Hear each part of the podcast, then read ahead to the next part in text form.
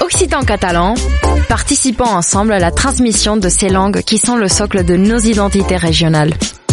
Les radios du collectif des radios libres d'Occitanie, en partenariat avec la région Occitanie-Pyrénées-Méditerranée, vous proposent sans définition de mots de nos langues régionales.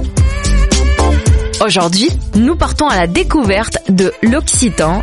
Parlem una cultura viva. Une minute, une définition. L'outac. L'Outac est un être fantastique appartenant aux légendes et contes de la Gascogne.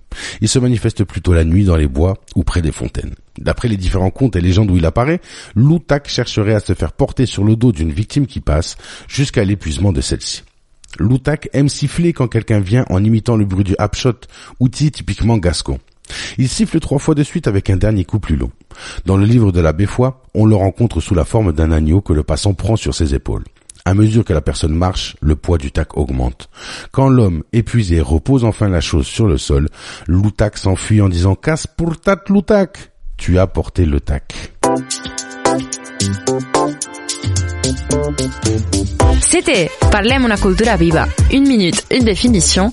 Programme proposé par le collectif des radios livres d'Occitanie et la région Occitanie-Pyrénées-Méditerranée.